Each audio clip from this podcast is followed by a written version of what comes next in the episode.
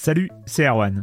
Je me permets ce petit message avant votre podcast pour vous parler du festival Silence on Joue qui aura lieu le 25 mai prochain à la Cité des Sciences et de l'Industrie à Paris. De 10h à 22h, on vous prépare une journée qu'on espère passionnante avec des discussions, des débats au cœur même de la Cité des Sciences et une soirée mémorable dans un grand amphithéâtre. La billetterie est ouverte, le lien est dans la description des derniers épisodes et vous trouverez aussi un lien vers la programmation. C'est 20 euros pour la journée et la soirée, et si vous voulez juste passer nous voir en journée, il suffit d'une entrée classique pour la cité, c'est 13 euros tarif plein avec éventuellement des réductions. C'est la première fois qu'on organise un truc pareil et on espère vraiment que vous répondrez présente et présent. En tout cas, nous, on a très envie de vous croiser de rencontrer celles et ceux qui nous écoutent chaque semaine. Rendez-vous donc le 25 mai et je vous laisse avec votre épisode de Silence en joue ou de la bande-annonce ou de Gâchette gauche ou de Dans la boucle. Enfin bref, bonne écoute. I'm Sandra, and I'm just the professional your small business was looking for. But you didn't hire me because you didn't use LinkedIn jobs. LinkedIn has professionals you can't find anywhere else, including those who aren't actively looking for a new job but might be open to the perfect role, like me. In a given month, over 70% of LinkedIn users don't visit other leading job sites. So if you're not looking on LinkedIn, you'll miss out on great candidates like Sandra. Start hiring professionals like a professional. Post your free job on linkedin.com/people today. Silence en joueur, Cario, bonjour.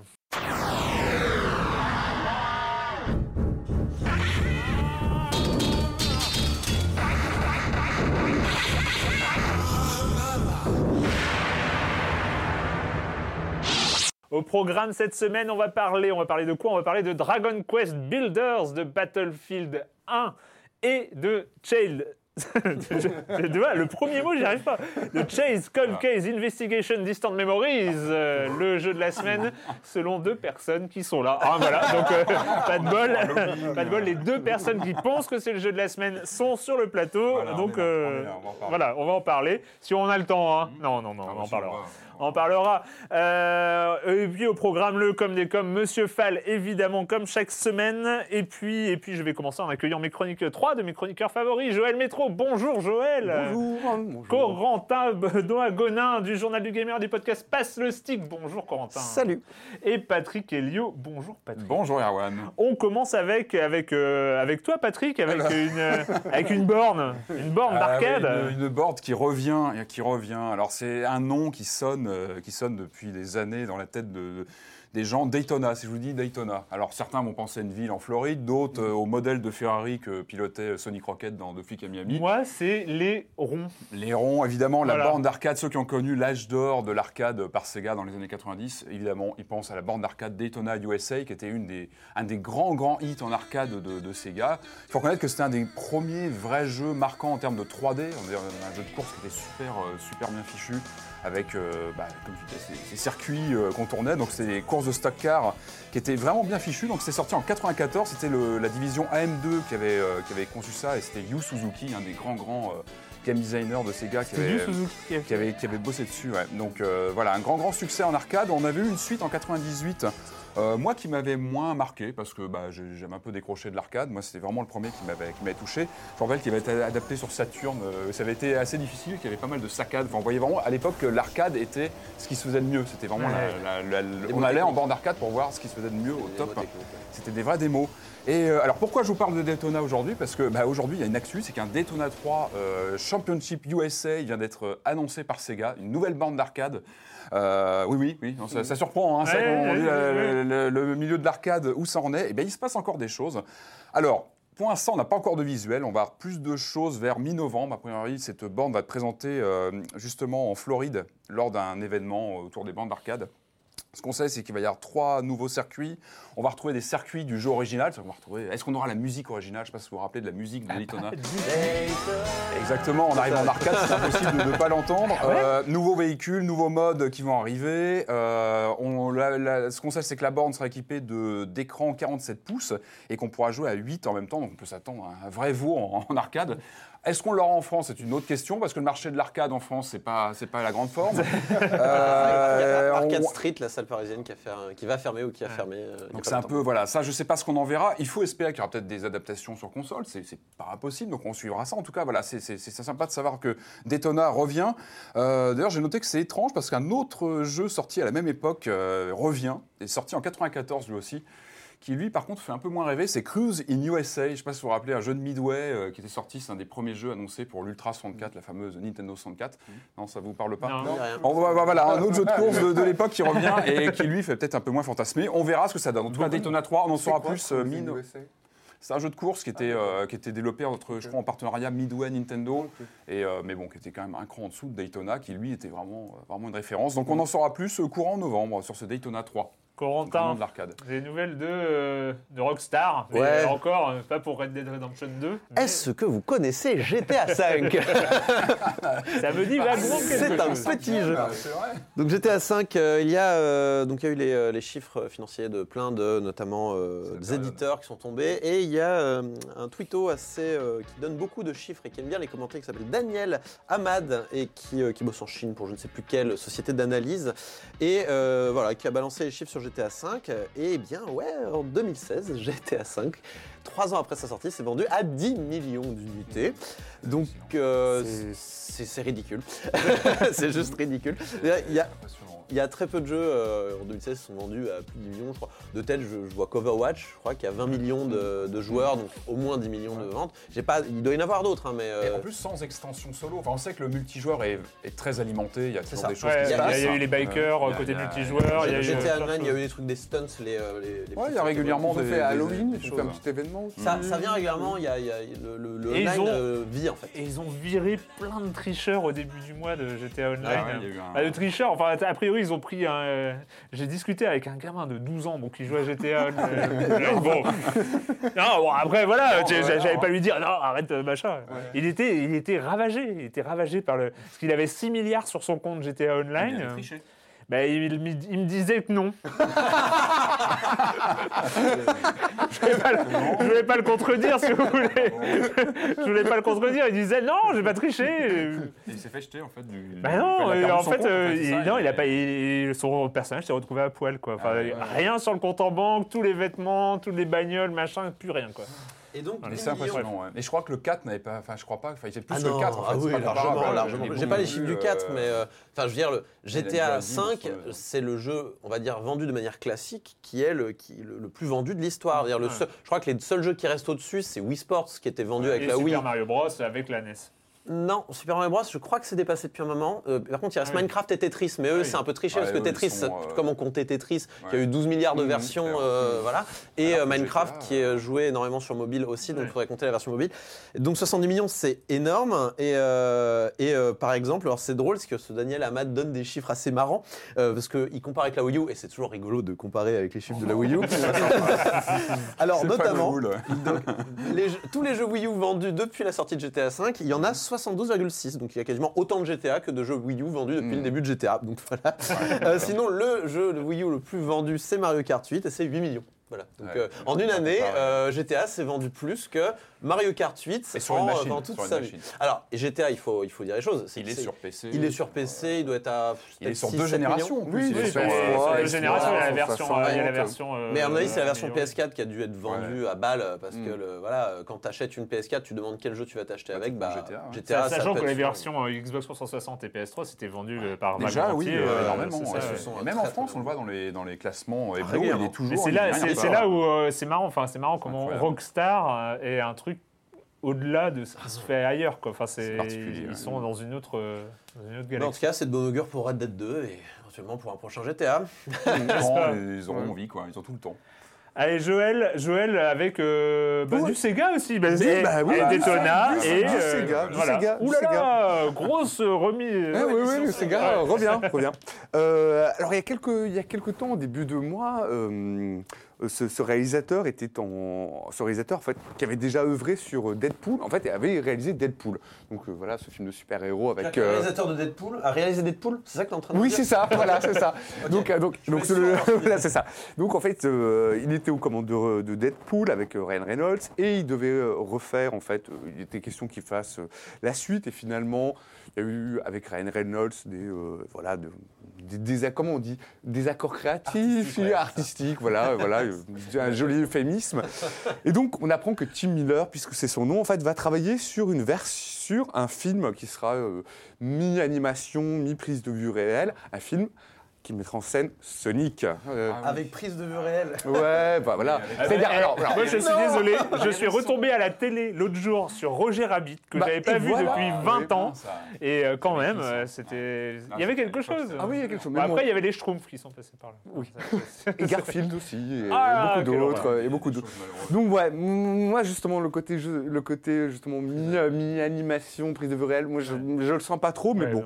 Donc voilà. On aurait le hérisson en un vrai hérisson ou... Bah non, a priori, enfin, un, un- un- ça serait drôle, un film Sonic avec un, avec un vrai hérisson pas en bleu, Un vrai hérisson bleu. Eh, Enfin, mais- mais qui va vite. Non, non, mais vu la com complètement jetée sur le web de, de Sega en ce moment sur Sonic, qui est, qui est vraiment ultra euh, quatrième, cinquième degré, ce serait tout à fait possible qu'il fasse En ça. même temps, vu Deadpool, Ouais, non, non, ouais, euh, peut-être, peut-être, une grosse surprise. hein. Et Voilà, à la Sonic, défense ouais, de Sonic, euh, donc là Sonic Boom est sorti sur Wii U, c'était une catastrophe, euh, mais la série animée est drôlissime. Si vous n'avez pas vu. années 90, non, Enfin, Ah non, non, non, non, la, dernière série, parce que Sonic Boom est arrivé, c'était une série. Ah oui, euh. C'était une série. Je sais pas si c'est le jeu qui est sorti i- issu de la série ou l'inverse. En tout cas, le jeu est une catastrophe, mais la série est très très drôle.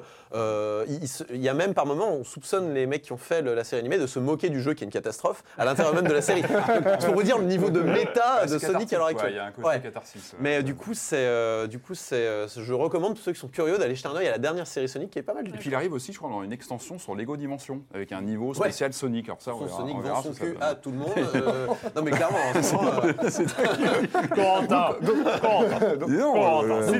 Voilà, juste pour préciser dans le film, donc on verra évidemment Tails, Knuckles, et puis le, voilà, c'est et puis voilà, puis le, grand méchant, tout ça. Robotnik. Ça ne fait pas envie. Ça Non, fait non, peu peur. ouais, Ça fait Du tout. peur. Du tout. Non. Le com des com de la semaine dernière. Alors bon, il faut vous, on va vous avouer. On va- soyons transparents. Non. Mais si, il faut être transparent, il faut être transparent. Alors le com des com de la semaine dernière, où nous parlions, rappelez-vous de, on parlait de quoi la semaine dernière, Ah, une C'était- question Nous parlions de Titanfall 2 et de Civilization 6 ainsi Voilà. que de Rhythm Paradise. Voilà, exactement. Alors le problème, c'est que bon, question de calendrier. En fait, on vient d'enregistrer deux émissions. Là, c'est la deuxième d'affilée, donc on a enregistré l'émission de la semaine dernière il y a une heure. Un peu plus. Et donc, euh, voilà, le- on ne sait pas ce que vous pensez de l'émission de la semaine dernière. Ça vous- se trouve, vous nous insultez, on ne le sait pas encore. Euh, donc, on réagira, on fera un double comme des coms la semaine prochaine. Mais j'ai voulu, à cette occasion, j'ai pas de comme des coms, donc autant en profiter. En Euh, pour parler de deux podcasts faits par les auditeurs de Silence on Joue, hein, Mhm. parce que j'en avais parlé au moins de un au, au moment où il s'était lancé, mais Mhm. vu qu'ils continuent, c'est intéressant de, de les remettre en avant. Le premier, c'est What the Duck. What the Duck en est à son 25e numéro,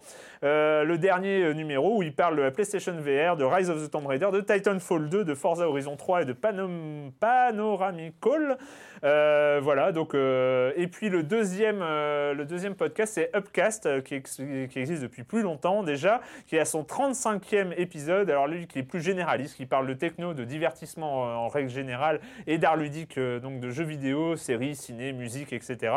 Et où ils ont parlé là du prix Nobel de littérature décerné à Bob Dylan, euh, de la Nintendo Switch, de Red Dead Redemption 2, du PlayStation VR, de Duncan Jones, euh, de Rogue One, de Logan, etc. etc. Donc le programme très chargé. Pour les trouver, c'est sur le web, tu fais une recherche. Sur le web, donc euh, oui, euh, What the Duck ou Upcast, Ils sont un peu, euh, voilà. en- ils sont trouvés. Je crois Upcast c'est upcast.fr et puis euh, What the Duck ça doit être whattheduck.fr aussi. Je pense qu'ils ont des sites à peu près comme ça. Ou sur les forums de Silence en Joue. hein, Voilà, c'est une, bonne adresse pour trouver euh, pour trouver ces, ces podcasts. Voilà, bah, il est temps de commencer. On va commencer euh, cette émission avec Dragon Quest Builders. Generations ago, the realm of Alafgard was plunged into darkness by the terrible and treacherous Dragon Lord, ruler of all monsters. Mankind was robbed of the power to build and forced to wander the ruins of their former home, scrounging and scavenging in the dust to survive. But there is still hope. You, a legendary builder, will take up the mallet in an epic quest to restore the realm. Travel and explore the vast world and discover the true Dragon Quest Builders, euh, donc euh, dernier épisode, non, c'est pas un épisode majeur de Dragon Quest, hein, il n'y a pas de numéro derrière, mais c'est dans, euh, c'est pas un épisode canonique. Un- ouais, on peut appeler ça un spin-off, qui est quand même relié dans la euh, chronologie des Dragon Quest après le tout premier Dragon Quest, que, dont, pers- dont personne ne se souvient. Personne ne se souvient du premier Dragon Quest, mais euh, c'est euh, dans le, dans le royaume d'Alefgard, hein, donc euh, c'est le royaume du, du Dragon Quest original auquel personne n'a joué autour de cette table, hein, évidemment. Euh, oui, parce que Dragon Quest n'est pas, est pas Mm. trop sorti en Occident avant les versions DS. hein, euh, C'est en 85, 86, je crois, le premier. Ouais, au Japon. Tout premier, ouais. Au Japon. Ouais, Au Japon. euh, Nous, nous, on a découvert Dragon Quest avec, euh, je Bah, sais sur plus PS2, je crois, Ouais, voir oui, c'est sur pas de PS2, bêtises, ouais, ouais, c'est ça. ouais. Euh, donc en fait voilà c'était une c'est une fin parallèle au, à la fin du premier Dragon Quest euh, où le héros avait accepté le, le, le marché du Dragon Lords hein, qui lui proposait de partager le, le royaume d'Alefgard en deux enfin voilà bref le royaume d'Alefgard est ravagé on se réveille et on va tout changer on va réparer tout ça. Mais en fait finalement l'histoire c'est pas très important. Enfin si c'est très important. Ah, en fait c'est très important. si, si, si, non, pas- non, mais c'est pas ce qui accroche au premier abord c'est ce l'histoire. C'est ce euh, on que Dragon. Quest Builders rappelle un autre jeu, et ça, c'est pas Dragon Quest, c'est Minecraft, bien sûr. Patrick. Oui, alors c'est vrai qu'il faut pas se. Moi, je pense qu'il faut pas faire l'erreur de se baser juste sur les premières images du jeu. Moi, c'est un peu l'image que j'en avais. Je dis bon, c'est un clone de Minecraft qui reprend un petit peu euh, comme une skin de Minecraft avec juste une skin Dragon Quest. En fait, c'est pas ça du tout. Et je pense que c'est là où, le jeu est assez intéressant, c'est qu'en fait, il a réussi à, opérer une fusion, je, pense euh, vraiment euh, vraiment concluante entre le, le jeu de rôle, le RPG avec euh, ses codes et ses mécaniques, et euh, le jeu de construction à la Minecraft, parce qu'évidemment, on va être obligé de parler de Minecraft en parlant de ce jeu. Mais malgré tout, ça reste avant tout un jeu de rôle avec cette composante qui a su intégrer euh, cette, euh, cette notion de construction. C'est-à-dire qu'on, évidemment, on passe pas mal de temps à construire, c'est le but du jeu, hein, comme son titre peut, peut l'indiquer. On reconstruit les villes, etc. Mais on est avant tout dans une mécanique de jeu de rôle, c'est-à-dire qu'on fait évoluer non pas son personnage, mais sa ville. C'est-à-dire que notre perso, lui, il n'avance pas, il est, il est le même du début à la fin. Son équipement Euh, avance. Mais son équipement, ses, ses de création d'objets, de, de- d'habitation, etc., euh, fait que lui évolue sur, sur la durée. Euh, et c'est très long, c'est un jeu, il a une bonne quarantaine d'heures de, Ah facile sur, le, sur, donc sur, sa, sur son mode euh, scénario. Et, c'est là, je trouve, que ça a été une réussite parce que j'y suis allé un petit peu en reculant. Bon, ouais, Minecraft, j'ai toujours eu du mal, moi, à, à adhérer à ces, à ces jeux où on n'a pas vraiment de but, où on est un peu lâché comme ça dans des univers. Alors bon, il faut du temps, il faut s'investir beaucoup. Et là, je trouve que ce qui fonctionne vraiment avec ce Dragon Quest Builders, que je trouve très attachant, c'est qu'on est pris par la main par le jeu, en fait, avec ce scénario. J'avais- En fait, il y avait besoin d'être cadré. un Non petit mais peu. quelque part, ça, voilà, non mais c'est voilà. vrai parce que ça peut être un peu intimidant quand on arrive comme ça sur un jeu où il y a plein de choses à construire. On, ça, on se dit ça va être un gouffre à temps, on va pas avoir le temps forcément de s'y mettre. Et là au contraire, je trouve qu'il y, a une- il y a une courbe de progression qui nous qui explique. On a un tutoriel mais qui est très euh, light finalement. On apprend en jouant. Euh, c'est très ludique en fait, on apprend vraiment euh, sans, avoir euh, un tutoriel qu'on nous met de force. Et puis surtout, il y a un scénario où on rencontre des PNJ comme dans un RPG, c'est-à-dire qu'on a vraiment les codes de, différentes missions enclenchées, etc. Et on a surtout, on est livré dans un monde ouvert, c'est-à-dire que malgré ce, donc on est dans un scénario à suivre avec des étapes, etc., des, objectifs, mais on est quand même dans un monde ouvert qu'on peut s'amuser à, explorer. On va, on va trouver des endroits à droite à gauche, on a des missions qui nous font explorer une île et un peu plus loin. On- et je trouve que c'est c'est vraiment intéressant à ce niveau-là. Et euh, d'a- d'avoir su comme ça mêler euh, voilà, ces, recettes de RPG avec euh, ce genre de la construction qui peut être plutôt vide en général. Et là, je trouve que c'est ce qui fait vraiment que Dragon Quest Builders a sa personnalité et qui, visiblement, je ne connais pas très bien la, la- la saga Dragon Quest, mais il est très respectueux des codes, des personnages. On retrouve hein, les fameux monstres, etc. Connaît bien, Akira le Toriyama, slime, euh, Toriyama, euh, qui est le, le créateur voilà, de, ce- Dragon Ball, enfin voilà, qui a fait tout le bestiaire de. de- Ce qui fait qu'on a vraiment un look Quest. attachant des personnages. Ouais. Enfin, c'est très joli à, à Les l'image. gluants. Mais il y a Les les gluants, les, ouais. gluants, les golems, les gluants, les, euh, tous les, euh, les, les vampires, les, les quoi, les vampires chauves-souris, là, je sais plus comment ça s'appelle. Bref, enfin, les squelettes, euh, les ouais. attaques, etc. Et, euh, et vraiment, on est dans un monde ouvert, en, ayant un peu l'impression de jouer au Lego. Moi, ça m'a donné un peu- un peu l'impression de jouer au Lego quand on nous demande de construire une un, un bâtiment, etc. Et, et- mais ça reste accessible. Je veux dire, il n'y a pas de, de- il n'y a pas ce côté. euh, euh, où on peut se sentir perdu dans un Minecraft. Voilà. Ouais. j'ai trouvé que c'était vraiment réussi à ce niveau-là. D'avoir imbriqué le, le scénario Ouais. et le- la liberté. Ouais, je rejoins ce que dit Patrick. Puis, euh, alors, au départ, on peut se demander. alors, effectivement, est-ce que c'est alors, est-ce que c'est un clone Mais moi, c'est plutôt, je me suis demandé, est-ce que c'est un hommage ou est-ce que c'est aussi une parodie, quoi? Parce que c'est un jeu qui se prend pas non plus euh, vraiment très, très au sérieux, euh, ne serait-ce que par les personnages qui sont assez, euh, qui sont vraiment sympathiques, assez, assez amicaux. Il y a des dialogues qui sont moi qui m'ont fait, moi leur dire qu'il y a des dialogues un peu polissons, j'adore. Par exemple, voilà, on rencontre poli, oui polisson, c'est ça, c'est le cas. Par exemple, voilà, on s'aventure, on, on s'aventure et puis on, on croise un autre personnage parce qu'on à la recherche d'un espèce d'outil et le personnage il fait, voilà, on lui, on se présente à lui, il fait, et le personnage dit, quoi? Tu veux jeter un œil à mon outil? Mais on vient juste se rencontrer. oh, tu parles de ce marteau Donc voilà, donc voilà, quoi? Donc voilà, il y a un petit côté, il y a des côtés qui sont assez second degré, assez drôles. Effectivement, c'est sympa de se retrouver. Effectivement, on, a un- on est sur un Minecraft, sur des, euh, sur des rails. On n'est pas tellement tenté comme dans un Minecraft de. euh, Foyer grandeur. ouais, de Ouais, faire. On n'est pas tenté. peu. Enfin, Enfin, ou de se trouver, ça dépend. bon, ça, C'est beau ce que tu dis. Non mais, Mais, euh, non, mais non, on est n'est pas tellement guidé. on n'est pas oui on n'est pas tellement tenté par euh, Ah, on a des refaire objectifs. euh, On a des objectifs. voilà par, Voilà, euh, euh, construire euh, Faire ça, ça, par ça, construire euh, ses propres ses propres euh, voilà ses propres bâtiments Euh, alors mais, alors moi ce que j'ai vraiment pas aimé c'est vraiment les combats Ouais, vrai, les combats ouais. n'ont aucun intérêt Ils sont ils euh, hyper brouillons. ouais. ils sont, ils sont brouillons. En fait, c'est vraiment du, du monotouche. En fait, on, Ouais. ça- consiste à spammer le. t'attaques, tu ça consiste tu voilà, attaques, ça consiste à spammer. Ça, c'est euh, et ça, c'est. Ah, vraiment- la visée n'est pas évidente pendant les combats. On est obligé de tourner la caméra dans tous les sens pour essayer de se. c'est pas vraiment évident. Mais euh, et puis même chose aussi le village, on est un peu, on est euh, le, village qu'on va créer au départ. En fait, on peut pas, on peut pas tant l'étendre que ça. Alors on moi, a une- justement, moi j'ai perdu un temps fou. Alors, euh, peut-être et c'est pas, bien compris. expliqué. Et pas alors, bien justement, expliqué. moi au début, en fait, on, on est sur un village qu'on doit reconstruire, c'est Mm. une des premières étapes. Il y a un moment, on, bon, on enchaîne plusieurs missions. puis le- un de nos potes nous dit, bah, il faut maintenant fortifier le village. Et là, je suis parti dans des délires. J'ai commencé, j'ai commencé à l'étendre, mais j'ai pris des heures à étendre. Et en fait, je, voyais que la barre n'augmentait pas. Et en fait, c'est à l'intérieur du village. C'est-à-dire que euh, c'est un des premiers Ouais, on, on objectifs. plante le drapeau au début. Voilà, euh, et, donc en fait, il faut se restreindre et bah, il faut être sérieux, il faut suivre les, les- les ordres. Et en fait, moi, je commençais à partir un petit peu, justement. et je me suis un peu recadré moi-même. J'ai dit, bon, bah non, il faut remplir les objectifs. Et euh, donc, parfois, il y a certains objectifs comme ça qui sont pas très clairs. Je trouve Non, sont pas. ça je me suis un peu perdu sur des trucs comme ça. Mais bon, je me suis accroché. Et, puis, et la grande différence avec Minecraft, c'est c'est tout bête, mais c'est que c'est pas une vue euh, subjective, c'est pas Ouais. une vue à la première personne, c'est que c'est une vue, voilà, la troisième personne, vue de haut. Et ça, à la ça Zelda, change tout. à la Zelda Ça- sauf les problèmes de caméra, où un Zelda en 3D moi, est j'ai bien meilleur les ça caméras. galère. Cette vue à la troisième personne pour poser les blocs, en fait.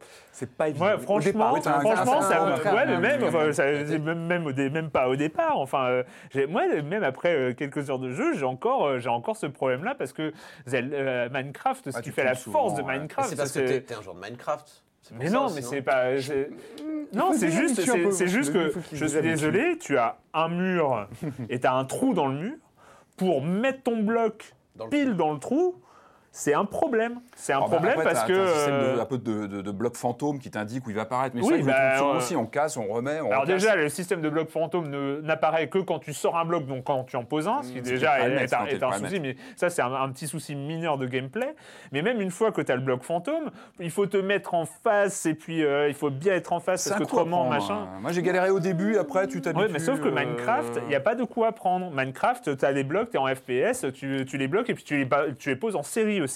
Alors là, il y a, il y a un, euh, système de lock, symptomatique aussi, surtout quand tu veux les poses au-dessus ou en dessous, où en fait tu peux en poser plusieurs euh, l'un à côté de l'autre, c'est pas trop trop difficile. Mais même Par quand tu les ouais. poses devant toi, donc quand tu pas nous ou en dessous ou au-dessus, et ben tu es obligé de te décaler, de te retourner, de machin. Et, et je trouve ça très pénible Mmh. à force. Et c'est le moment où tu te dis, heureusement que Dragon Quest Builders n'est qu'un Minecraft sur rail, un Minecraft encadré, où tout ce Ouais, qu'on ouais. te demande à construire, c'est sur soit des plans, soit avec des contraintes réelles, genre euh, fabrique ouais. telle pièce avec tel élément, tel élément, euh, un lit, du feu, du machin, ça fait une pièce, une porte, tout ça. Et donc, euh, c'est intéressant. Moi, je trouve super intéressant pour comment, finalement, comment se servir de l'inventivité de Minecraft. Comment, en fait, utiliser la matière ludique qu'a inventé Minecraft, qu'a inventé Notch en, en créant Minecraft. Comment utiliser cette matière ludique exceptionnelle pour finalement en faire un mode. Enfin, finalement, moi, je considère Dragon Bah, Quest Builders, c'est un mode, un mode restreint. En fait, c'est Minecraft en moins. Ah, je suis pas d'accord. Moi, je vois, là- moi, je vois ça différemment. Moi, je vois c'est- plus un RPG qui a assimilé euh, l'école Minecraft. Tu vois, les méthodes de fabrication, etc. Mais ça reste pour moi un RPG. C'est pour ça qu'on est plutôt drivé, que c'est scénarisé, euh, qu'on a des missions secondaires, annexes, etc. Enfin, Oui, moi, moi, il y a une- un, un truc qui relève de la frustration, dans, dans- dans- de- d'une part à cause de cette difficulté à réellement construire, parce que c'est pas gagné en, en troisième personne. Justement, heureusement que et comme disait c'est. Corentin, toi, tu es un joueur de Minecraft. Bah, je suis un joueur. beaucoup, Enfin hein, non, ah, j'ai- joué un petit peu. j'ai très euh, peu joué. Donc, je me euh, suis, c'est je vrai me que là, suis fait mes, quelques, sur, euh, quelques montagnes russes euh, avec Tu as des. joué pendant l'alpha, rappelez-vous la semaine dernière dans l'émission, il l'a dit. Non, mais c'était, c'est, oui, j'ai passé, j'ai passé du temps, mais c'est juste que ce qui aussi a été la force de Minecraft, la force, euh, une des forces essentielles du gameplay de Minecraft, c'est que c'est simple de construire et ce qui donne cette espèce d'élan aux joueurs de faire jouer leur créativité. Or, Est-ce qu'il n'a pas d'autres propos, le jeu, en même temps Non, mais tu vois. c'est, un, en fait, moi- propos monstrueux. Non, mais ça, bien sûr, il n'a pas d'autre velléité que, que ça. C'est sa base, c'est son ADN. En- en fait, Là, il y a, il y y a quand même une, euh, tu vois, il y a une scénarisation, il y a un univers, il y a tout un. Oui, un- mais que, que tu commences à trouver sur les modes Minecraft, sur les serveurs bien sûr, mutualisés. sûr. que Mais tu- Après, je vous entends, moi, ce que je vois, c'est euh, quelqu'un qui attendait un Minecraft et qui Ah, a eu quelque pas, chose moi. en moins, et toi qui attendais un RPG avec des petits codes de Minecraft. En fait, on voit chacun, euh, finalement, le- le- l'aspect qu'on- attendait le plus du selon son expérience, À mon avis, c'est ça. On voit chacun notre chasse à porte. quoi. Ouais. Alors, Après, non, mais tu, tu- tu- tu as raison. Après, moi, j'ai. Moi, c'est plus ces combats comme Joël qui m'ont embêté, plus que la construction, ça je m'y suis fait. Non, les combats je trouve qu'ils sont plus, vraiment. enfin, euh, Vous avez les en plus- races. Ils ont Non, mais en plus, il y a- ce côté Ouais. très agréable où, euh, voilà, il y a ce côté où on a une, où dans Minecraft où c'est pénible, c'est-à-dire qu'on peut pas, euh, on peut pas transporter avec soi euh, tous les- toutes les ressources, tous les, tous les matériaux, alors qu'ici on espèce de, on remplit son coffre, en fait, on, on- on transporte même tous les matériaux sur soi. C'est vachement agréable quand on Bon, n'a pas. ça. euh, Non, enfin, quand tu veux faire de la construction euh, vraiment créative sur Minecraft, tu peux mettre ça en mode créatif, t'as tout, t'as tout, tout, quoi. ouais, T'as c'est- littéralement ouais, tout. t'as t'as un. Mais, euh, mais moi, euh, moi la- la- le truc, et c'est vrai, en tant que joueur de Minecraft qui, qui paraît très étrange dans un jeu de Lego, c'est finalement, tu as ce monde ouvert et tu même pas, inci- t'es pas incité à en faire ce que tu veux. Et surtout, tu es même, t'es même euh, plutôt incité à ne pas le faire. Tu es incité à ne pas à, à suivre les, ce qu'on te dit de faire. Et c'est- agréable, je suis d'accord. En plus, c'est très très bien fait. Pour le coup, c'est très beau, c'est euh, l'univers est bien, le RPG est pas cool et tout ça. euh, Mais c'est juste-. Bah, pour moi, si je devais faire une comparaison, c'est comme si tu achetais une boîte de Lego et la seule chose que tu avais le droit de faire avec la boîte de Lego, c'est le plan qui est dans la boîte de Lego. C'est-à-dire, tu achètes une voiture en Lego, bah, avec tes Lego, tu n'as le droit que de faire la voiture.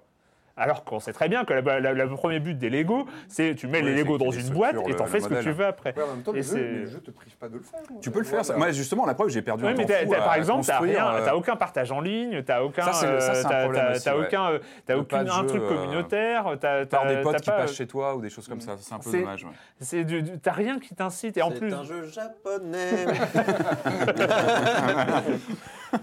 voilà. Bon, euh, mais il est très beau et franchement, il, non, il est super agréable. Par, Et- et par- vraiment, par ailleurs, dans- il est, il est dans très cette, agréable. ouais, cette évolution du jeu, enfin, je trouve qu'il nous a, moi, il m'a accroché, quoi. Alors que j'y allais plutôt en reculant, j'étais un Ouais.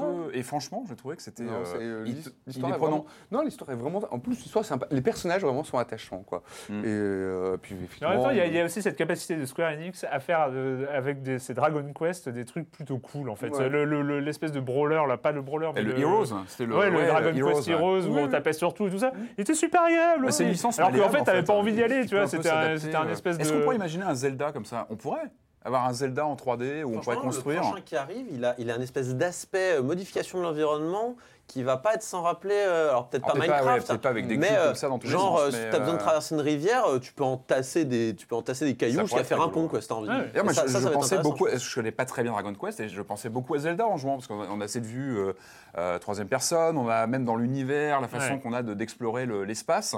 J'ai pas mal pensé à Zelda. Je me disais, tiens, un Zelda comme ça, ça pourrait être pas mal. Dragon Quest Builders euh, sur, euh, sur quoi? Moi, j'ai joué Alors sur PS4, et Vita, je crois aussi. Je crois Ah oui, Vita. sur Vita, Ah oui, j'ai pas vu la version. Mais de euh, l'intérêt euh, de l'intérêt des jeux Minecraft qui ne demandent pas des être, processeurs de euh, ouf. hein, c'est-. Ouais, ça, ce qui permet. Euh, c'est le moment d'accueillir Monsieur Fall. Monsieur Fall de TrickTrack.net et sa chronique jeux de société.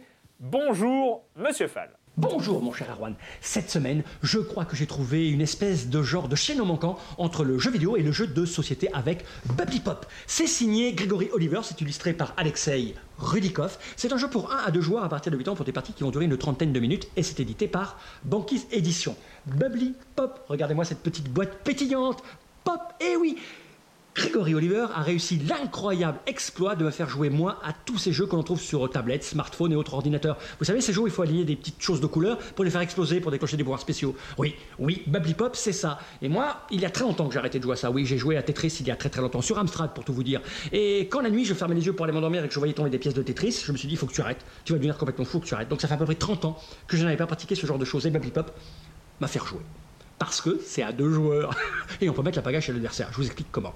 Baby Pop vous propose un petit plateau que vous allez mettre entre les deux joueurs. Chacun sa petite zone. Au milieu, il y a ce qu'on appelle le ciel. Dans le ciel, vous allez posséder des jetons de couleur. Et puis vous allez tenter de les faire descendre de votre côté pour provoquer des petites zones, des lignes et des colonnes. Qui fait que quand vous avez une ligne ou une colonne avec un certain nombre de points de couleur, paf, ils explosent, vous les retirez, ça fait des points de victoire. Et surtout, ça déclenche des pouvoirs spéciaux. Des pouvoirs spéciaux qui vont vous permettre de mettre la pagaille chez votre adversaire. Mais aussi de réaménager votre zone pour optimiser votre stratégie. Bien sûr, à chaque tour, il y a un sachet dans lequel il y a des jetons et vous allez les tirer de manière aléatoire comme sur un ordinateur pour les faire apparaître dans votre ciel et puis ainsi de suite, enchaîner, enchaîner jusqu'à ce qu'il n'y ait plus de jetons et puis que vous marquez un maximum de points. Enfin bref, c'est absolument excellent, c'est super jouissif de foutre la merde dans le secteur de votre adversaire. Bien sûr, c'est énervant quand il la met dans, dans, dans, votre zone à vous, ça mon cher Erwan, ça je vous le garantis. C'est un jeu prenant. Parce que moi, j'ai fait une partie, puis une deuxième, puis une troisième, puis une quatrième. Parce que quand je perdais, quand je perdais, je ne pas, je peux pas l'accepter. J'ai perdu à ça, juste à ça. Il faut qu'on recommence, j'ai pas eu de chance. Puis quand je gagnais, je voulais, je voulais la ramener, donc je voulais en faire une autre pour à quel point c'était moi le plus fort. Et donc j'ai enchaîné les parties et ça marche. Et ça marche, et pour 20 euros. Parce que Bubbly Pop, ça coûte à peine 20 euros. Je vous rappelle le nom de l'auteur Grégory Oliver, Alexei Rudikov, c'est pour un à deux joueurs. Oui, un joueur, il y a une variante pour jouer tout seul. Bon, ça m'intéresse pas, moi, les jeux tout seul, ça m'intéresse pas, mais vous pouvez optimiser, vous pouvez vous challenger tout seul pour améliorer vos stratégies de Buggy Pop. C'est comme ça. C'est à partir de 8 ans pour des parties qui vont durer 30 minutes et ça coûte 20 euros. C'est Banque. Et mon je vous dis à la semaine prochaine.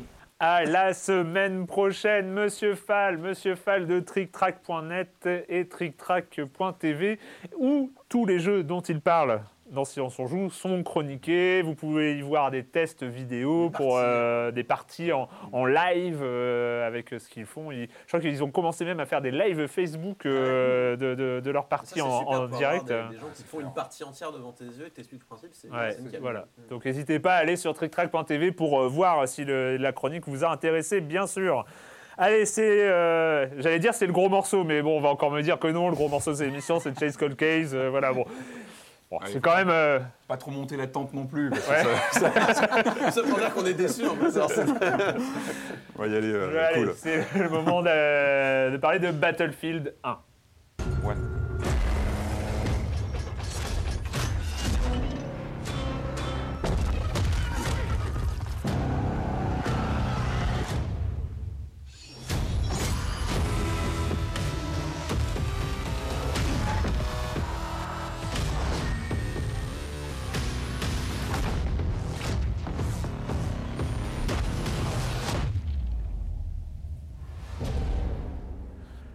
Battlefield 1, d'accord, oui, 1, non, on pas avait un 1, doute, oui, one ou non, un, 1, 1, Battlefield 1 pour la pro- 1 comme euh, première guerre mondiale parce que c'est le. Battlefield Battlefield Uno. hein. Ou Battlefield 1 ou ou adapté euh, selon ou- les pays.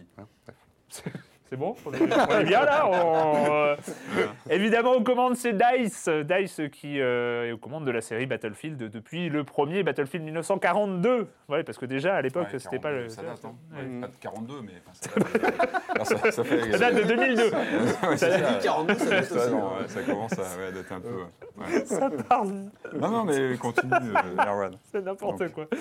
Euh, bref, Battlefield 1, moi je dois avouer que j'étais pas super emballé hein, au début. Personne euh. autour de nous. euh, enfin, non, non, mais euh, c'est juste aussi que moi j'ai une, version très, euh, très tardie de la Première Guerre mondiale, euh, une version très euh, univers, euh, bah, les tranchées, euh, Mhm. c'est c'est univers où t'as pas envie d'aller. C'est voilà où Ouais, boueux, ouais, euh, crasseux, où il y a des millions.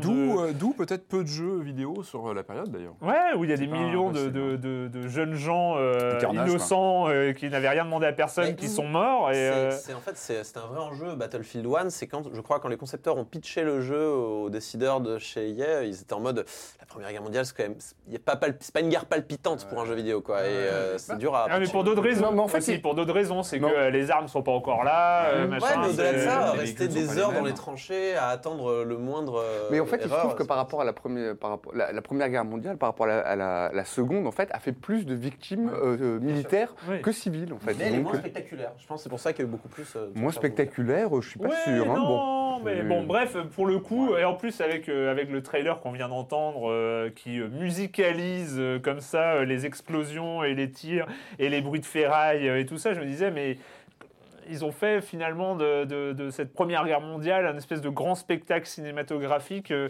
je sais pas, j'avais un, rapport un peu, un, un peu distant, un peu méfiant euh, par rapport. Et puis surtout, et surtout, il y avait l'historique de Battlefield euh, qui a suivi, euh, qui a suivi Call of Duty dans, dans les, dans, dans Mm. les, les univers de guerre moderne. Ouais, et qui, ça, comme Call of Duty, c'est rapproché de cette image télévisuelle de la guerre, cette image CNN de, la guerre, quoi. qui et puis spectacularisée, enfin voilà, euh, Mm. de, de- de- des terrains, euh, des terrains militaires. Enfin voilà, donc j'étais un petit peu méfiant. Et puis bah, j'ai eu tort. Voilà, hein, je vais le dire, moi j'ai Mm. j'ai- plutôt bien accroché et je trouve le prologue euh, assez saisissant euh, quand même à, à ce niveau-là, euh, où on n'arrête pas de mourir. et Mm. puis voilà, enfin je trouve qu'il y, y a quelque chose qui est intéressant. Enfin, bon, je vais laisser la parole à qui? À Joël, hein, tiens, pour... Ouais, alors moi je me suis. Alors, d'emblée, moi je veux dire, je me suis pas. Donc, genre, il y a- il faut distinguer deux choses. Le mul- la campagne, le multijoueur. Là, il faut vraiment. Alors, moi je me suis lancé vraiment plus dans le multijoueur. J'ai commen- j'ai commencé la campagne, les récits de guerre, j'ai trouvé que ça tenait du nanar absolu, quoi. C'est-à-dire, non, pas absolu, mais c'est-à-dire. je- le premier récit de guerre où on se trouve donc dans la, dans la peau de ce, de, de ce jeune homme, le char, où ils sont en train de se battre. Non, non, où ils sont en train de se battre pour une histoire de pigeon qu'il faut, euh, euh, pigeon voyageur qu'il faut envoyer ou pas, et où tout d'un coup on se retrouve à interpréter, enfin à jouer le pigeon voyageur. Je trouve que c'est un ridicule passage-là est total. Ça Voilà. a l'air dingue et j'ai très envie de voilà. Non mais C'est pas le meilleur passage. voilà, non. Donc du coup, je me suis. mais- gameplay, non, mais nanar, sympathique, cela dit. Ça dit. C'est pas mauvais. Je trouve, Mm. je trouve que justement, enfin moi le, ce truc genre Ah, façon genre colombe de la tu- paix qui euh, survole un champ de, champ de. Je trouve ça d'un très mauvais goût. défourailler, donc tu voulais aller sur le multi. Voilà. Alors parlons Ah, du Voilà. multi.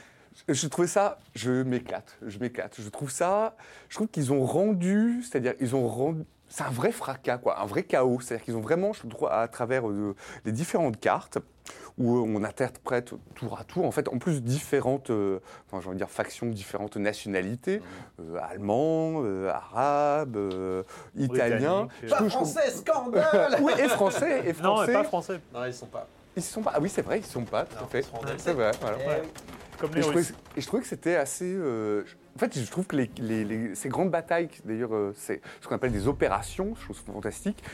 Une espèce de grand, de grand mode rué qui dure une heure et où on défouraille, où il y a le bruit, le son. Je trouve qu'il est particulièrement très très bien fait. On en fait, sort fatigué quand même. hein, on en sort lessivé, Ouais, épuisé, Ouais, ouais. épuisé. Et je crois que les mecs Mais- de la première guerre étaient sortis épuisés. Ils sont pas sortis Ouais, d'ailleurs. ils sont pas sortis, c'est ça le problème.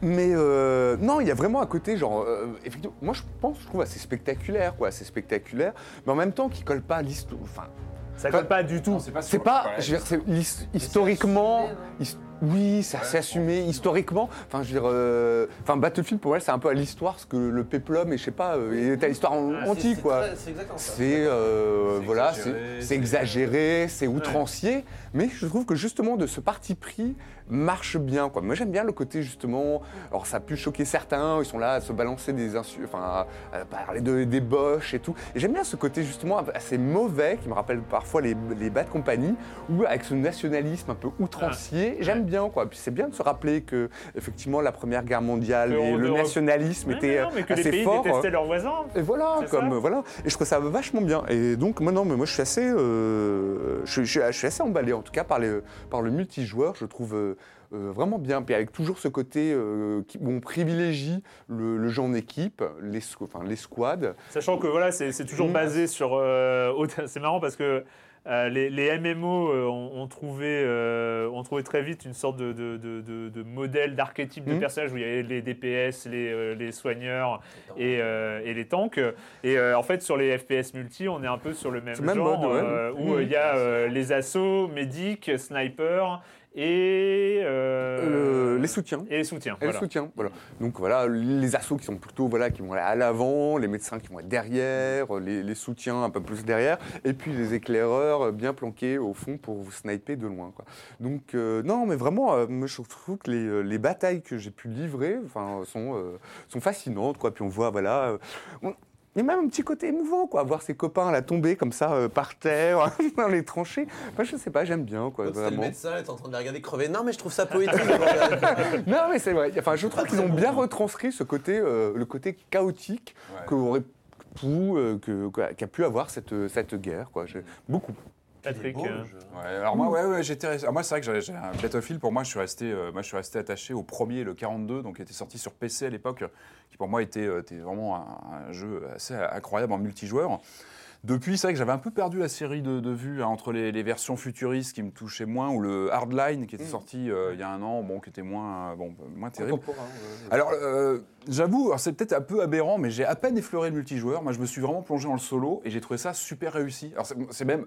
Enfin, Pour moi, Battlefield, le, solo, c'était vraiment un accessoire. C'était vraiment euh, limite un, ah, d'entraînement. jeu, euh, ouais. C'est un truc d'entraînement pour aller au multi. Et là, moi, j'ai été vraiment surpris par la, la campagne, qui est plutôt, euh, plutôt bien fichue. Je trouve qu'il y a une vraie scénarisation avec plusieurs. En fait, on a.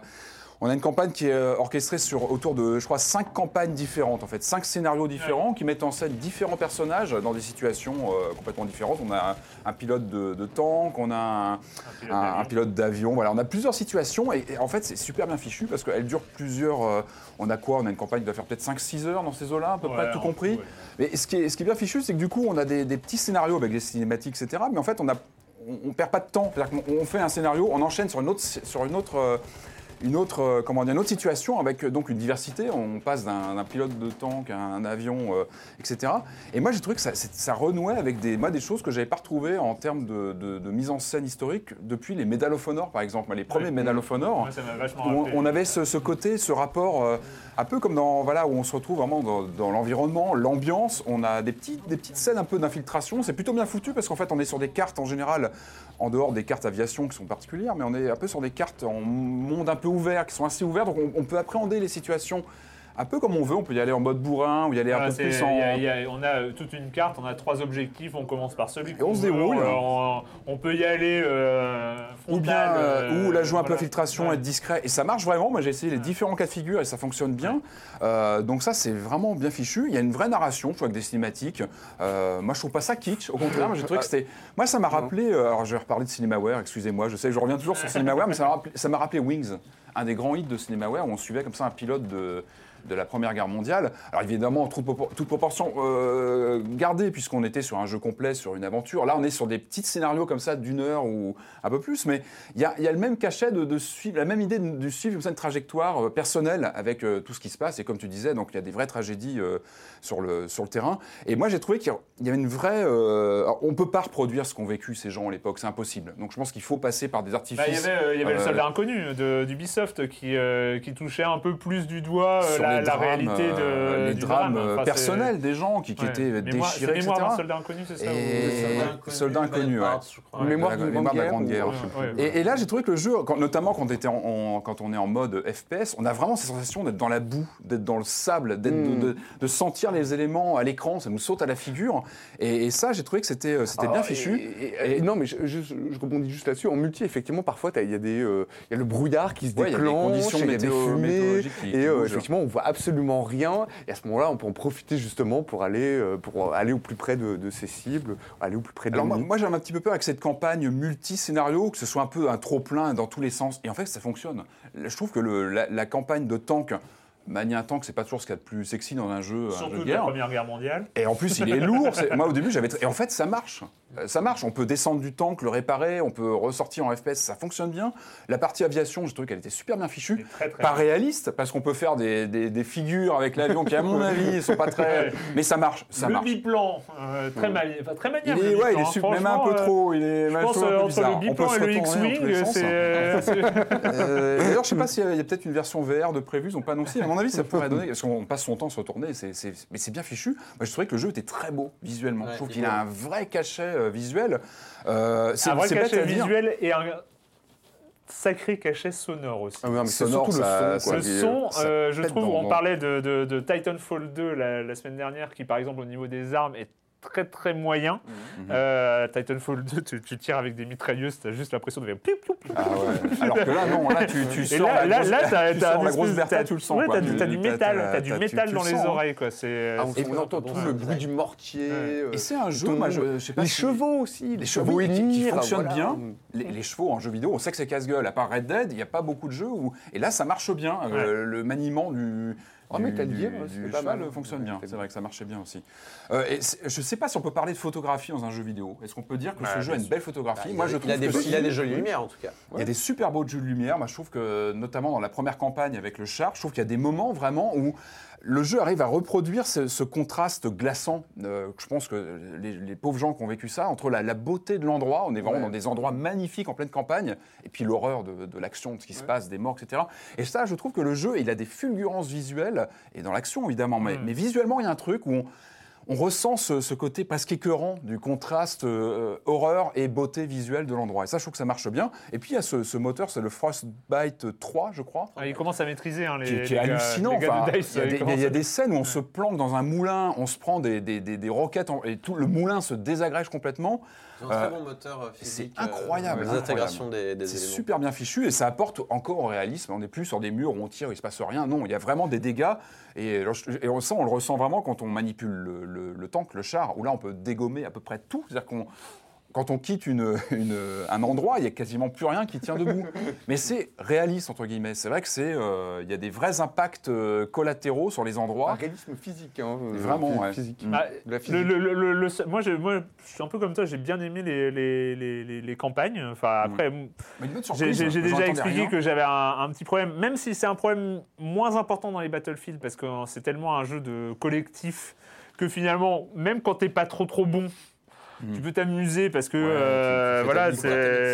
Ouais, euh, tu suis quoi. Tu... pour ça, se voit- Non, non, ne vexe. Non, non, Tu vas vexer Joël. Joël est je médecin. prends- Je Tu- prends le, voilà, Ah. je je prends ça pour. euh, Dans- dans- dans- l'univers parallèle. important. Docteur Joël. Dans l'univers parallèle des. FPS multi, Joël est médecin, il faut le savoir. Euh, Ah mais même dans Plante vs Zombie, il est, Attends. il est médecin. Hein, si, donc euh, mais c'est. un sacerdoce, quoi, en fait. Ah, moi, j'adore. Mais euh, Ah, c'est- j'adore, un choix ça de bien. vie. euh, c'est bien, bien. c'est un choix de C'est vie. tout à ton honneur. Mais bref, non, non, mais c'est, c'est, euh, enfin, dans un Battlefield en multi, on n'est pas dans un Overwatch. Euh, on est sur du 32 contre 32. Euh, on peut s'en tirer en, est- en faisant, en, en réussir, même sans être bon. Enfin, euh, je suis quand même pas manchot non plus, hein, mais euh, à, à tuer quelques gens Non, avant, niveau, avant de se faire buter. quoi. Donc c'est. Ouais. euh, et puis euh, voilà, moi c'est vrai que j'ai beaucoup joué à Battlefield 1942. C'était la première Qui fois où il y avait euh, autant de joueurs contre autant de joueurs. Donc c'était, voilà, on retrouve ça. Mais J'avoue que aussi ça fait du bien d'avoir un, un mode solo pas trop moisi. Ouais, qui- Alors qui le. Seul problème qui peut être un petit problème, en fait c'est toujours ça le problème aussi, c'est- dans, dans- dans le quand on cherche un challenge. Quand on cherche un challenge, il vaut mieux aller au multi, hein, parce que Oui, alors ah oui, oui. on est dans un FPS où les gens en face, ils sont un peu bêtes, bêtes, bêtes, bêtes. Voilà, ils sont. J'ai pas parlé. on- si on pourrait dire l'IA, ouais, ouais, ouais, on parle d'IA. Là, il y en a pas. Hein, on est d'accord. Parce que il y a un exemple pour moi qui, je l'ai pas fait volontairement, hein, mais la première mission euh, de la, de la campagne Laurence d'Arabie, c'est la dernière dans le truc. En fait, à la campagne Laurence d'Arabie, on t'apprend à repérer les ennemis. Donc, tu as ta jumelle et puis Ouais, tu, repères, cliques. euh, tu, tu- tu cliques, vois en ouais. haut et puis en fait tu cliques et après tu les vois, euh, tu vois où ils sont pas tout le temps. C'est classique.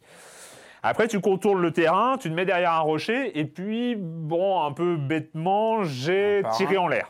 Mais ah oui, pas au silencieux. euh, Non, ah ouais, ouais, d'accord. je me suis trompé de touche. C'est- Et personne n'a. Si, ils ont Ah, bah si, mais, en fait, la, la- la jumelle était sur R1, moi j'ai fait R2, enfin T'as tiré, voilà, euh, c'est- bref, Ouais, j'ai tiré en l'air.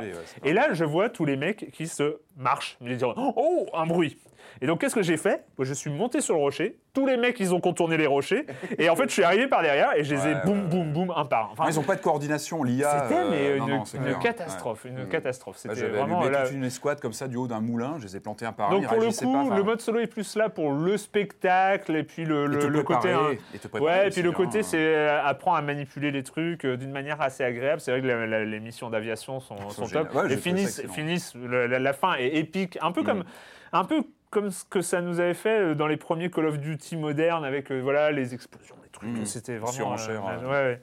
Bah voilà, moi très très belle surprise. euh, Bah ouais, ouais. Non, c'est clair, ouais. Même Ouais. même pour un, un handicapé du. du- Bah, Il y a du, il y a du bon multijoueur, solo du et en, multijoueur, c'est un achat sûr. Enfin, dire, en Ah ouais. multijoueur, il y aura toujours de quoi faire. Enfin, c'est un jeu qui, je pense, euh, Voilà, il y a le mode opération, puis après il y a plusieurs les modes. modes, les, euh, Enfin, il est les riche. modes quoi. euh, voilà, domination, euh, quand- enfin euh, ruée, enfin les, euh, je sais pas capture de drapeau. Enfin vraiment après ça reste du, du- du classique. J'ai pas essayé le, le mode euh, pigeon. Il y a une espèce de Il mode. y a un mode pigeon. ouais, un mode ouais. vrai que pigeon. oublié le pigeon. C'est vrai Oui, que il faut, j'avais- il faut- en fait, il faut capturer le pigeon et puis le tenir assez longtemps avant de le relâcher. Pour, en fait, c'est le moment où tu écris le message. Le problème, c'est que le pigeon est géolocalisé pour tous les joueurs. Ah, Ah. T'as intérêt à être, à être Ouais, confiant, c'est- à être en- un peu en mode confiance quand tu prends le pigeon quand C'est même. un peu un mode euh, capteur de drapeau. euh, Ouais, sauf que c'est toi le drapeau. C'est- c'est un peu wouhou Ah mais tu joues le pigeon.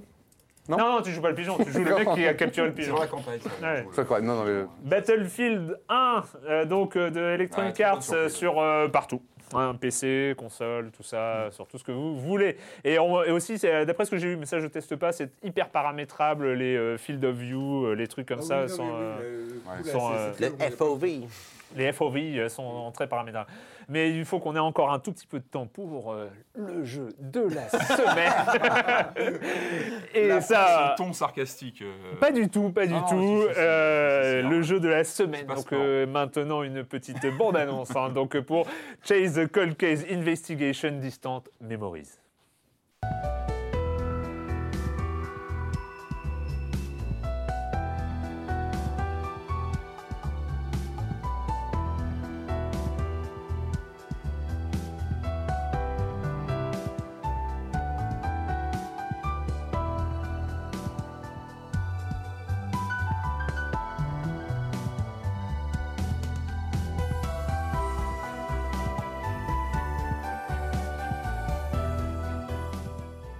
Chase Cold Case. Bon, je vais m'arrêter là. Chase Cold Chase. Appelons Chase. Chase. Alors appelons Chase. Qui est un jeu 3DS mettant en scène Shonosuke Nanase et Koto Amekura. Ah, Voilà, j'ai pris des notes et je vais m'en tenir là parce que le- pour le reste, euh, je ne savais pas que c'était le jeu de la semaine. Donc, euh, On a fait un putsch. donc euh, voilà. Patrick. Non, Alors- allez, alors- Corentin. Cor- non, mais. Corentin, Corentin. Allez. Euh, donc c'est un jeu de la semaine, donc. Euh, non, alors c'est un visual novel. On présente beaucoup de visual novels euh, d'enquête qui a été fait par les anciens de Sing. Alors vous vous rappelez peut-être Sing, C Ouais. avec un C, C I N G, qui était un studio japonais. Hotel qui, Dusk. Voilà, qui nous avait sorti les Another autres, Code. Hotel Dusk, euh, comment ça Ah s'appelle oui, Another Code, mais ça Ah, c'était un des premiers jeux DS en fait. Ouais, premiers TS, ouais, absolument, ouais. qui était censé montrer un Rose peu sur son PS2 qui était un peu kitsch aussi, euh, Glace Rose. Peut-être sorti Call Point Point and click. non, je sais plus. Ah non, il est sorti chez nous aussi, bref. Et donc euh, les mecs étaient euh, assez, euh, on va dire, forts dans tout ce qui était jeu d'enquête mystérieux, beaucoup de point and gimmicks, euh, click. souvent euh, liées à, Ouais, liées à la machine sur laquelle ils euh, travaillait bien que Nintendo. Absolument. Et euh, oui, notamment, on se souvient d'Hotel Dusk qu'il fallait tenir comme un Ouais, livre, en fait. C'était génial ça. on tenait Ouais, sa la laisse comme un livre. ça, et c'était ouais. À gauche, il y avait son personnage qui avait différentes réactions, et à droite, il y avait-. Bref, et du coup, ce pauvre studio euh, est mort. il a fait, bon, il a fait, euh, il a fait 2010, faillite en ouais. 2010. ouais. Ah mais j'étais dégoûté moi. Et il faut retrouver les membres des studios. Mais justement, ils sont réunis là pour ça. Alors, ils ont été réunis. Non mais moi, j'étais- j'étais dégoûté quand j'avais appris qu'ils fermaient ce et t'étais euh, et t'étais content quand t'as appris qu'ils se Ah bah, reformaient. exactement, ça, on avait appris ça il y a un an, parce qu'ils avaient vraiment une touche. On parle de gimmick euh, technique, parce qu'ils bossaient pas mal avec Nintendo donc, euh, euh, sur la DS, mais il y avait aussi une patte graphique Ouais, et sonore. Et Avec il y un avait un- design assez Il y avait vraiment un style très particulier aux productions de Sing. Ouais. Moi j'aimais beaucoup ce studio et 2010 ça a été. euh, Et ouais, donc, euh, donc là, ils sont sous la bannière de Arc System Works. Ils, ont fait, ils se sont reformés et ont sorti donc ce jeu, Chase, Cold Case, on va dire. Parce que c'est plus, c'est plus, c'est plus cohérent avec ce qu'on y fait. Où on incarne donc ces deux inspecteurs de police qui sont assignés au service des affaires classées. donc des affaires, affaires froides. non, pas des affaires, pas des affaires classées. Donc voilà, ils se font chier, hein, littéralement. Euh, bon, euh, voilà, euh, ils savent pas trop quoi faire. Donc t'as le, l'inspecteur en chef de ce service qui est là, il, il se tourne les pouces, il a des cartes à jouer, qui trie tout le temps. Enfin, c'est Il ressemble beaucoup à Kyle Hyde, qui était le Ouais, héros des, des, des jeux. sur Il est blasé, il a de la barbe, même il style, clope. ouais, le, le- le- ouais, l'enquêteur un peu en fin de route. Voilà, on sait qu'il a, il a, il est trop Ah, bah, vieux. c'est lui, quoi. Il est trop peu, vieux pour ses conneries. Enfin, tu vois ce que je veux dire. Et sa petite collègue euh, que- qui est, qui semble plus jeune, hein, qui a encore un peu la flamme. Euh, Ah, bon, allez. Parce euh, qu'elle mange pas mal. hein. Elle fait- mange trop fait cher, la pauvre. Elle, essaie, le- elle fait, elle de son mieux pour. euh, voilà, euh, son, son patron la traite comme un chien. Ouais, va me chercher le dossier Ah non, c'est 137. terrible. et l'autre, elle y va. Oui, oui, des oui, fois, patron. euh, c'est un peu- forcé, je trouve. euh, Ouais, il ouais. un peu fort. Mais euh, après, bon, il y a un petit côté quand même comique. Genre, ils il s'envoient des, des scuds, mais les deux, hein, ils, gèrent, elle lui crie dessus, tout ça. Et un jour, ils reçoivent un, ils reçoivent un coup de fil anonyme euh, qui leur dit euh, Hum, L'explosion d'il y a 5 ans à l'hôpital, euh, peut-être qu'elle n'était pas accidentelle. Hum. Il y a eu un mort. Il y a eu un mort, voilà, mais elle a ça a été- été classé. et, Ça a été classé euh, accidentel, donc euh, mais on peut-être pas, en ça. fait, hein. Et donc, euh, bon, euh, bah Là, par- ils ont un truc à faire, du coup, ils sont contents. Voilà. parce qu'ils ont rien à faire. Ils ont, ils ont du travail, quoi. Donc, euh, ils ont du boulot. le début du jeu est plutôt enjoué. Et on part de loin, euh. les gars. hein. ah ouais Eh, tu le vends super bien Non, mais euh, moi, moi- moi, je trouve la situation Ah, cocasse. moi, je suis à fond, je te suis. La- la euh, situation est super cocasse, Non, mais c'est clair. Donc ils ont un truc à faire. Ils ont un truc à faire. Et alors- Vous aussi Et vous aussi, vous avez un truc à faire, c'est ça qui est génial Ah non, dans l'histoire. entre le moment où ils se font chier et le moment où ils ont un truc à faire, il y a deux minutes de jeu, faut pas déconner. Ah ouais, on est tout de suite balancé On dans est tout de suite l'action balancé dans l'action. Ils reçoivent le coup de anonyme tout de Et tout de suite, ils enchaînent, quoi. Et là, ce qui est intéressant, c'est que. Mais c'est parce que c'est le jeu de la semaine, on vous dit, c'est pas possible. Et donc, qui dit, euh, ce qui est intéressant, c'est l'angle, en fait. C'est qu'on on se replonge dans, une affaire qui a été euh, bouclée il y a 5 ans. Donc, il faut réinterroger des gens de l'époque et commencer à comprendre ce qui a passer. Donc- Donc, avec le temps qui est passé, les gens qui font plus les mêmes. De travail, qui. On n'enquête pas, du coup, on est. Enfin, si on enquête, mais dans des Bah archives. si, si, si, on enquête. Non, non, si, mais- dans ce cas-là, ils vont arrêter, là. Il va, il va couper, là. C'est un job d'archiviste, en fait. On, on va. Non, non, on enquête, on enquête. on enquête. On va piocher dans des photos, on va, pas, Exactement. on va pas sur place. De Exactement. toute façon, on l'a perdu complètement. Ouais, non. Bah écoute, on va Ah finir tous les deux. Donc, euh, non, mais. Non, mais en écoute, fait- pourquoi c'est le jeu de la semaine? Écoute, parce que c'est super. Non, mais en- en fait, on, va, du on froid, pas. pas en même temps. On va pas enquêter sur place, on va enquêter sur des photos. On a la photo d'avant l'explosion, pas, d'après pas l'explosion. On est, non, mais On est toujours dans le même bureau, Non, mais c'est intéressant. Non, mais en fait, euh, c'est paradoxal parce qu'on bouge beaucoup, parce qu'en fait, on rencontre, des- on rencontre plein de personnages qui, justement, nous racontent ce qu'ils ont vécu. Ça va tu- Et euh, alors donc ouais non non alors il y, a- il y a du chaud et du froid. Moi j'étais super content de, de retrouver le le style. C'est vrai qu'il y a le style de. On je vraiment que c'est un jeu Sing. Ça ressemble à un jeu Sing. Ça, en a vraiment l'aspect. C'est bien écrit Euh, d'ailleurs. alors voilà, la force de, de- de ce studio, c'était le style, l'écriture. Et c'est vrai qu'on retrouve vraiment le. Eh ben, l'écriture, l'enquête est super agréable. Ouais. Euh, moi, je trouve qu'on rentrait euh, assez vite, malgré, c'est vrai que ce début un petit peu. Euh, euh, on rentre vite dans l'enquête, elle est plutôt bien ficelée. Moi, j'ai bien aimé euh, l'histoire. Le seul problème, évidemment, de ce jeu, c'est qu'il dure une heure et demie. Alors attention, non, non, mais non, non, non, non, non, Mais écoute, 6 euros. non, non, C'est non, non, super dur. Non, non, mais en fait, non, mais ça fait vraiment plaisir de retrouver ce style parce que c'était, moi, je- voilà, on avait fait une croix sur ce studio, on disait on retrouvera jamais leur jeu. Et euh, Trouver le jeu? Oui, sur 3DS. alors, il est uniquement sur- en démat en fait sur 3DS, donc il faut le, il faut le télécharger. il n'est même pas traduit le jeu. Il est en Il n'est anglais. pas traduit le jeu. Il est en anglais. Ah, il ça, est en c'est pas un anglais, problème. Il est en anglais. Il est en anglais. Non, il y a Persona 5 qui va sortir euh, là, le 14 février 2017. Hein, alors. Mais voilà, oui, en fait, Donc- le- en fait, on sent que c'est un jeu qui est, euh, on va dire, c'est Sing qui sort de banqueroute, enfin, qui, qui est récupéré et qui veut faire un nouveau jeu, mais il, a, il a envie de mettre le, il a envie de toucher un peu du doigt, genre, est-ce qu'on a un marché, est-ce qu'on a Ouais, quelque chose? ça, Donc ils font un petit jeu de petite ampleur, Tu as dit c'était pas cher. C'est pas cher, Ah ouais, euh, c'est six 6 euros. euros, c'est 6 euros sur l'eShop. Ah, pour le Euh, jeu de la mais- semaine, mais 6 c'est- euros, c'est donné. Mais voilà, donc en fait, on sent très bien que les anciens de Sing n'ont pas envie de se lancer dans une énorme production Ouais. qui va se planter et recommencer les erreurs du passé, en fait. Euh, et donc euh, là, je pense qu'on est parti, si ça marche, sur un format épisodique. C'est pour ça que le, long est à, le nom est à rallonge. En fait, le, on, a, le- on a une enquête. On a une enquête on a une enquête avec un Un background qui se développe, mais qui se développe pas trop. Ouais. C'est-à-dire qu'on a, on, on On nous a donne des des, prémices, indices. des On sent que l'inspecteur principal de ce service-là, il, Il a, a un un- passif a assez lourd. passif, ouais, Ouais. quand même. Il Il a des genre, il a des espèces de phases de tétanie où une- des souvenirs lui reviennent en tête Ouais, et genre ouais, il, ouais. il panique. Il y a ce un qui est- background, quoi. Ouais. Et du coup, euh, du coup, en fait, on se dit qu'il y a quelque chose derrière tout ça, mais on n'en saura pas plus que le jeu se termine de manière assez euh, ab- abrupte, puisque Il y a le un jeu. cliffhanger. Il y a un cliffhanger, Oui, voilà, parce que ouais, l'informateur, évidemment, on ne saura jamais qui c'est, mais a Ah. priori, il est lié. On le non, saura, Non, je pense, euh, il s'il y a une suite.